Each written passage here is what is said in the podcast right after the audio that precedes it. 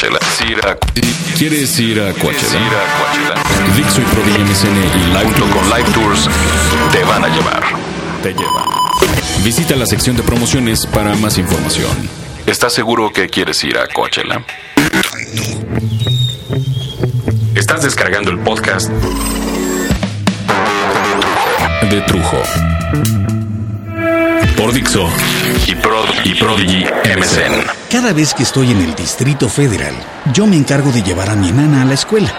Es casi un ritual. Me gusta pensar que estar con ella en ese proceso mañanero de ir a la escuela, de alguna forma, me hace estar un poquito más cerca de ella. Por supuesto. Mi hija es una clásica niña medio bien. Conste que no dije niña bien. ¿eh? Pero sí medio bien.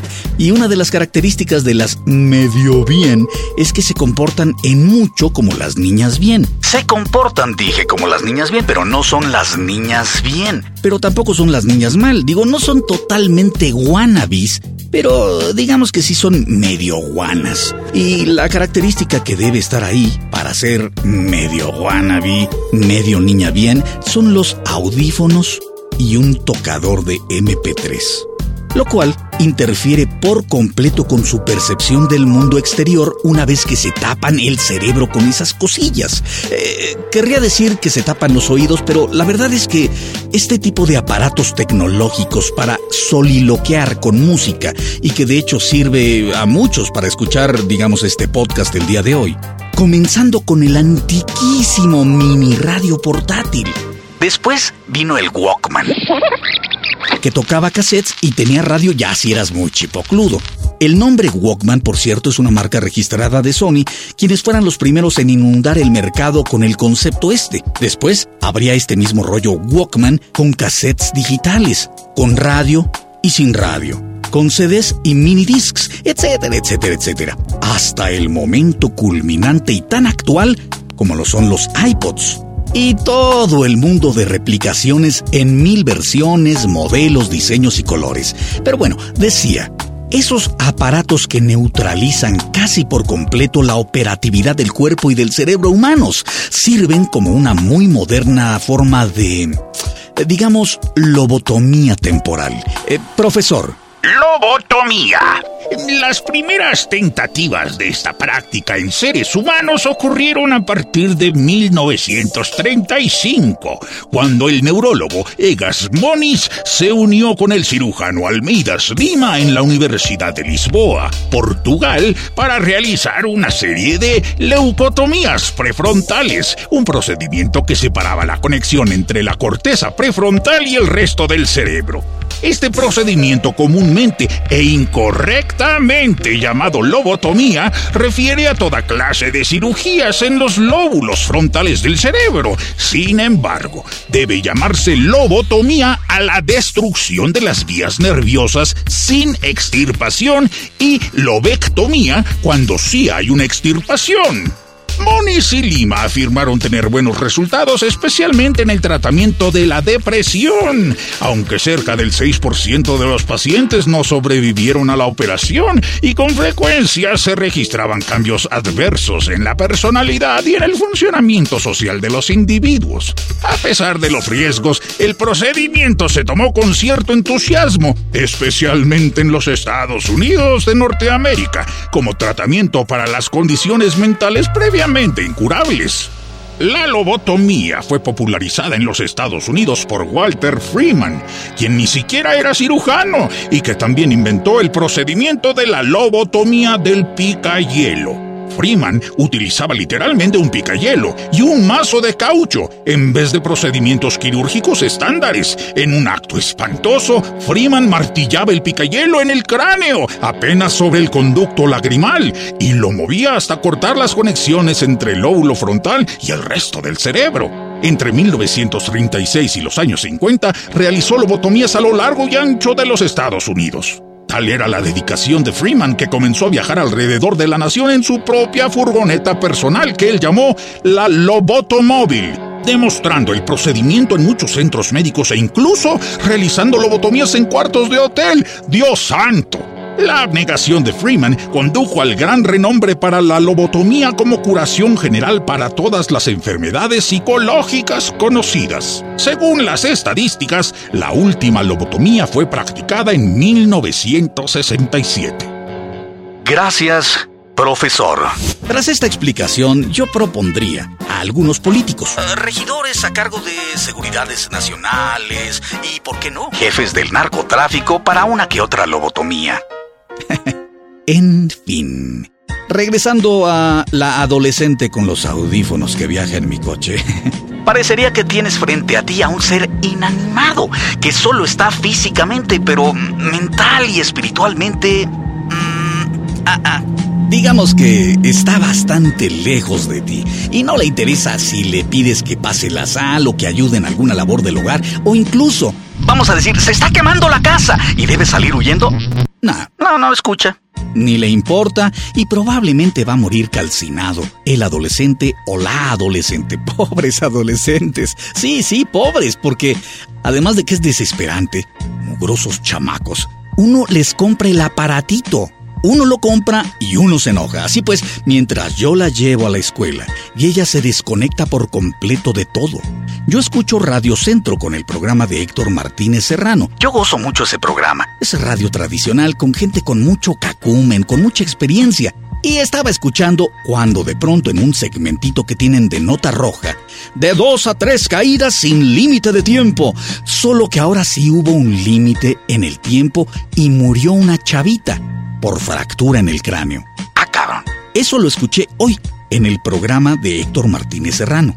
No sé ustedes, pero ya me había alguna vez llamado la atención en una búsqueda que hice hace más de un año, que con los buscadores de internet solo con escribir, por ejemplo, peleas o escribir peleas callejeras, o no sé si te metes a alguna página de videos como es la famosa YouTube, simplemente con poner lo mismo, peleas, o peleas callejeras o peleas estudiantiles, puedes hallar un sinnúmero de videos caseros realizados con las camaritas baratas este, que se venden o, o, las cámaras que traen los teléfonos celulares. Grabaciones muy malas, muy, muy malas posiblemente, pero de cosas espantosas.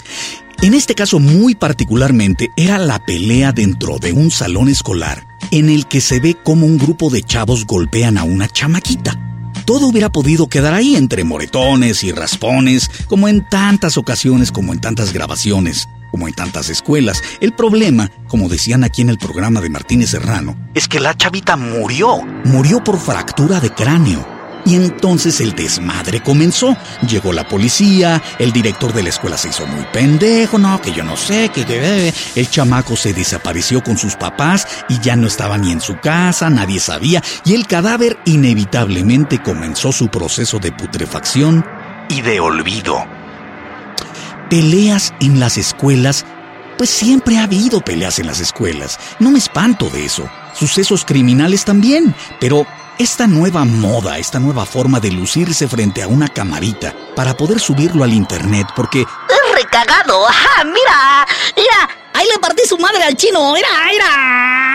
Es la nueva modalidad del uso inteligente de la tecnología. Muy inteligente. Y ahí vamos los papás a comprar el telefonito que manda mensajes. Ahí va el teléfono que toma fotos. Sí, mijita, sí te lo compro. Sí, papacito. ¿Que quieres tocar tu musiquita? Ahí está. Chale, de veras, señoras, señores. Es un teléfono. Y para lo único que debería servir, y creo que estamos de acuerdo en ello, es solamente para poder ubicar a nuestros hijos o nuestras hijas cuando tardan de más o van de un lado al otro o van a una fiesta o van a un trabajo y no los podemos localizar fácilmente. ¿No les ha pasado alguna vez que le compran el chingado telefonito al hijo a la hija? Y para lo único que nosotros sí lo necesitamos, que es para localizarlos, para ubicar a los chamacos y decirles, no, no, no, no, que a la casa de Paco, no, no, no, te me vienes ahorita. Para eso, Para eso el chamaco no contesta el teléfono. Lo apagan. Y cuando se te ocurre decirles, te estuve marcando, te estuve llamando, no contestabas, ¿qué pasa? Se me acabó la batería. Es que no sonó. ¿Y qué hacemos? ¿Y qué hacen ustedes? Pues nada más ponemos cara de pendejos. Bueno, la próxima vez Que no se vuelva a repetir, ¿eh? Pendejos. Y no lo digo yo, lo dicen los chavos, lo dicen las chavas. Los adultos son bien pendejos, es bien fácil hacerlos barco. Se creen lo que les digas porque no tienen ni idea a veces de cómo marcar el, el teléfono celular, ni de cómo usar el internet, ni qué es un MP3. Nada no tienen idea de nada. No tenemos muchas veces idea de lo que los chavos están haciendo o pensando.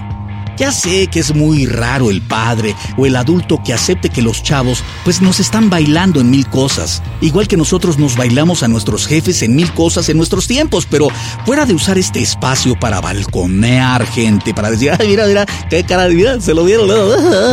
Yo me pregunto y les pregunto al mismo tiempo, ¿Saben en realidad? ¿Sabemos lo que están haciendo verdaderamente nuestros chavos? Apenas ayer me preguntó una chamaquita. Oiga, señor, si me peleo con mis papás y me voy de mi casa, ¿me puedo llegar con usted? ¿Perdón? Digo, la chamaquita es muy buena onda. Es una chamaca, es muy bonita, con bonito cuerpo, ingenua y está encabronadísima con sus papás. ¿Por qué? No sé, por cualquier pendejada, lo que sea. Ya sabes que siempre uno se pelea con los papás por una cosa u otra. ¿Sabes lo vulnerable que está esa chamaca ahorita? ¿Sabes la cantidad de buitres que están esperando que una chavita así esté vulnerable, separada de sus papás porque se enojaron, que son los únicos que realmente pueden cuidarla al máximo? Claro, en caso de que sean padres preocupados, padres normales, padres buenos. Bueno, como los de ella, porque la verdad son buena onda solo que están peleados por cualquier pendejada. ¿Sabes cuántas chamacas han sido abusadas? ¿Cuántas han sido violadas y hasta traficadas para el mercado de blancas? ¿Cuántas abusadas y asesinadas? Bueno, evidentemente ella no lo sabe. Por eso es el blanco perfecto para los buitres y sus padres, por más buenos padres que sean, posiblemente ignoran la seriedad que podría llegar a tener en la mente de un adolescente el proyecto de salirse de ese lugar, de su casa, ese lugar en que a ella no la entienden, según ella, simplemente porque le cuesta mucho trabajo entender que es una chamaca, que es una chamaca caprichosa y que la única tarea que debería realizar para tener todo, todo lo que le dan en su casa, todo es tener buenas calificaciones en la escuela y ser una niña educada, cariñosa en casa. Uy, no, cuánto trabajo. Bueno, esa razón estúpida es una de las causas más comunes de siempre. De que los chamacos, esos, los que se tapan las orejotas con los audífonos que les compramos y que se niegan a participar en la vida de la familia, y, y nosotros lo permitimos, gritan que los padres no los comprenden. Es que no me entienden. Y sí, nosotros seguimos permitiéndoles taparse las orejotas y las cabezotas con los artefactos que les compramos, como los MP3, los juegos de video, el internet, los celulares con mensajes, la cámara, la música, con todo eso, y no hacemos un esfuerzo extra por mantener la poca comunicación existente entre adolescentes y adultos. Ya no digamos fomentar la comunicación, hacer que haya más y mejor comunicación, no, no, no uno de nuestros hijos podría salir en un video rojo de estas páginas alarmantes. Como, no sé, una a tres caídas sin límite de tiempo. Pero es ahora tu hijo. Tú también, adulto que me estás escuchando, deja de hacerte güey y ponle stop, ponle alto a tu indiferencia. Ayuda a tus hijos, a tus sobrinos, a la gente que amas. Ayúdalos. Ayuda y punto. El que los jóvenes hablen poco o hasta se nieguen a contestar no los hace menos expresivos a comparación de los adultos que no pueden dejar de hablar o de sermonear y comparar unos con otros. Cada persona tiene su estilo muy personal de dejarle saber al de enfrente qué es lo que quiere y cómo lo quiere. Solo es cuestión de saber escuchar, porque en una sinfonía son los silencios, las pausas y los calderones los que crean la cadencia musical. Y a forma de sinfonía muy moderna, porque no todo lo pasado fue mejor. Escuchemos Harder, Better, Faster, Stronger en una combinación genial de tecnología y musicalidad por parte de Daft Punk.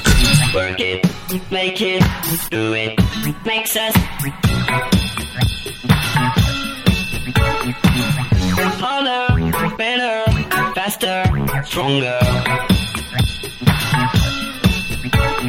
More than power, power, never. Ever after work is over. Work it, make it, do it, makes us. harder, better, faster, stronger.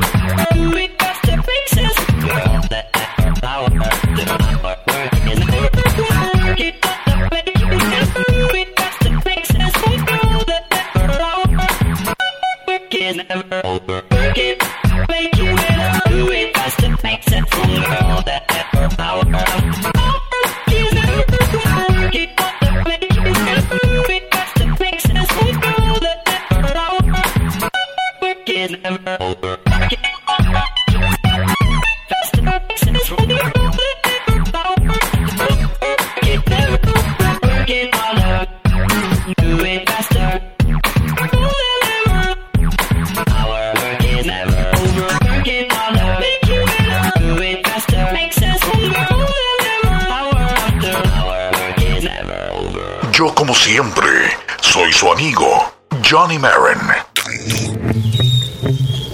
Acabas de descargar el podcast de Trujo. Por Dixo y, y Prodigy MSN.